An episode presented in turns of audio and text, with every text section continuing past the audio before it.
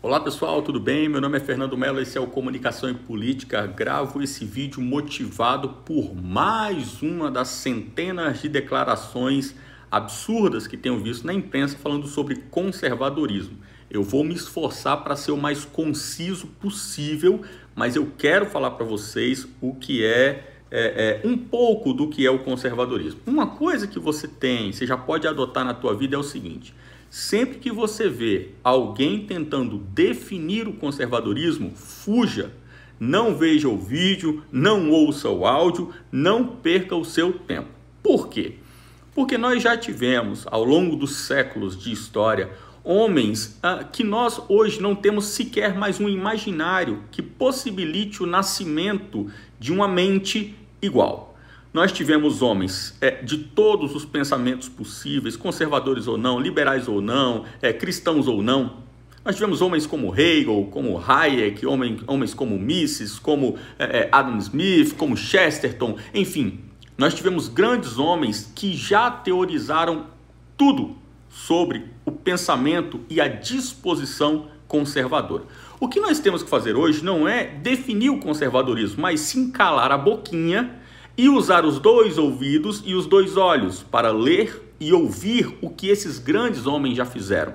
Fuja de alguém no século 21 querendo te dizer o que é o conservadorismo segundo ele, tá bom? Vamos olhar para trás. Eu quero mostrar para vocês, é, primeiro de tudo, isso daqui, ó. Isso daqui é um livrinho do Adam Smith chamado A Teoria dos Sentimentos Morais. A Teoria dos Sentimentos Morais é um livro escrito, em 1760, é, por aí. Com esse livro aqui, Adam Smith, que é considerado o pai do pensamento liberal, ele que quando você olha o perfil dele, a personalidade, a biografia dele, você vê o que é um conservador, Adam Smith ele começa a teorizar sobre as relações interpessoais. E o ponto em que o autor chega é que ele começa a analisar como as pessoas fazem julgamentos e análises dos outros, do outro.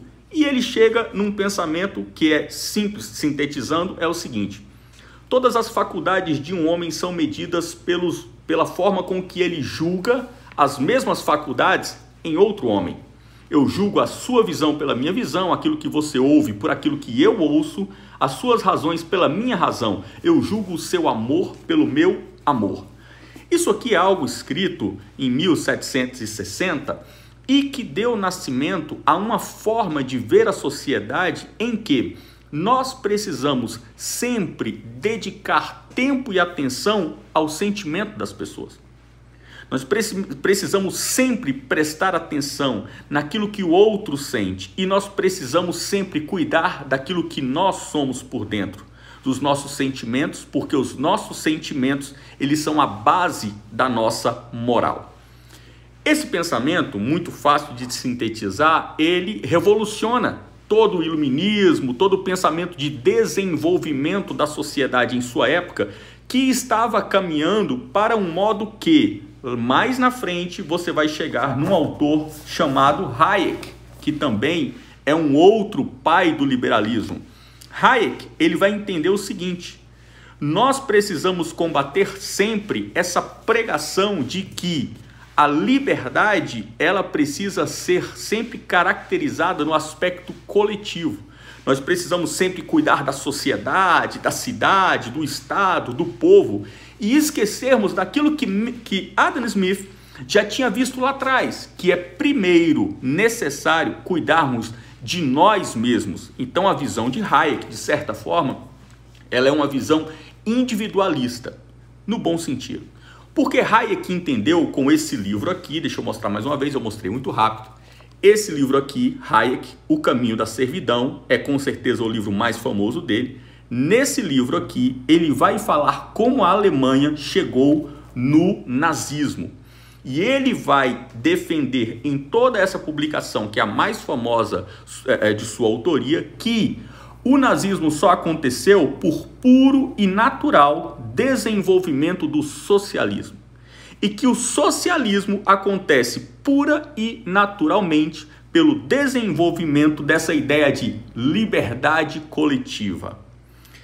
Gente, eu estou falando isso tudo para vocês porque eu vi agora há pouco nas redes sociais uh, uma postagem de um jornalista chamado Pedro Dória. Eu vou abrir a postagem aqui, eu estou olhando para o monitor, é, eu vou abrir a postagem dele, eu vou ler o que a, a bobagem que ele falou. Enquanto descemos dois ou três degraus mais na escala da dignidade, não custa perguntar: o que foi feito daquele conservadorismo antigo, assim, conservador? Aquele que prezava, inclusive, a formalidade no trato. Essa galera não tem noção do que é o conservadorismo. E um dos maiores, aí eu até entendo o analfabetismo dessa galera, um dos maiores problemas que a gente tem para falar sobre conservadorismo no Brasil é que a palavra conservadorismo ela tem um significado natural para nós, que é a ideia de conservar. Então, por esse problema da língua portuguesa que nós temos, o conservadorismo ele é um, um, um dos vocábulos mais mal compreendidos que eu tenho visto nos últimos anos.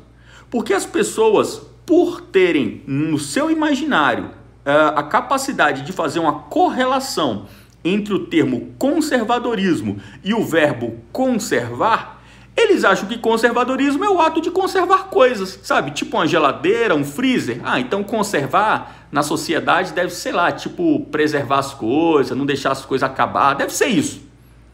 E como o brasileiro, ele detesta imersão, ele detesta especialização, ele detesta se dedicar e se profissionalizar, ir a fundo em algo, o brasileiro, assim que ele encontra algo em que ele pode se escorar, ele já para por ali e vai para a próxima pauta.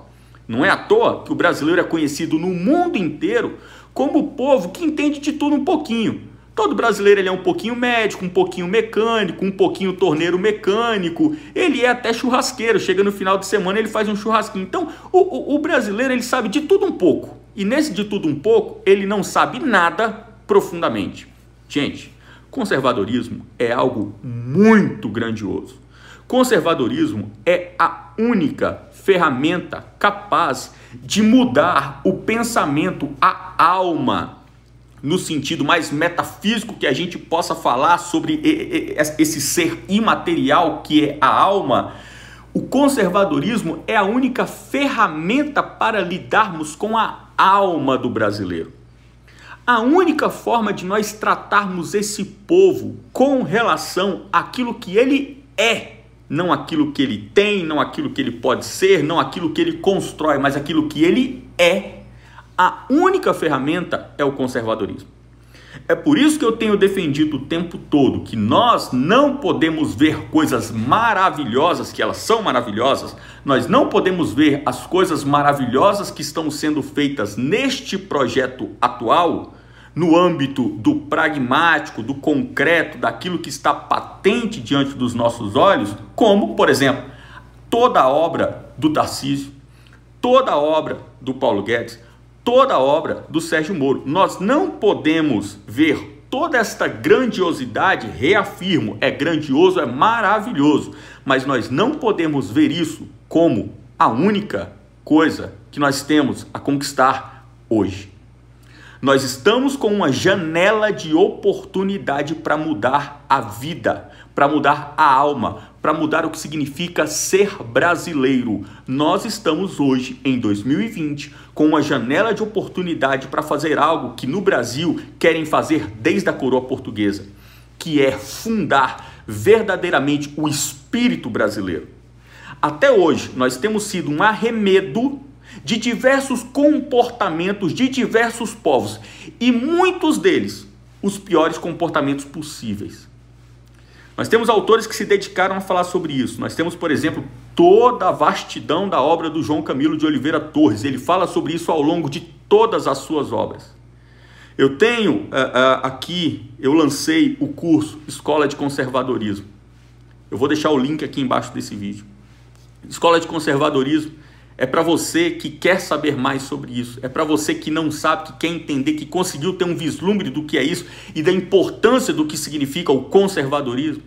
Eu peço a você, clique aqui no link, tem um vídeo curto, assista o vídeo. Se você pode fazer o curso, faça. Faça esse curso. essa arma, essa oportunidade que nós temos hoje, é uma oportunidade única. E ela não é uma oportunidade que fica o tempo todo vigente, pujante, para que nós possamos falar, não, hoje vamos fazer. Não. Nós estamos vivendo hoje um momento em que Carlos Lacerda tentou viver no Brasil nos anos 60. Nós passamos os últimos 40 anos sem uma janela de oportunidade de fazer um tratamento conservador no Brasil. Surgiu agora. Vamos abraçar essa oportunidade, não vamos deixá-la fugir. Clica nesse link, se torne alguém que combate essa luta. Obrigado.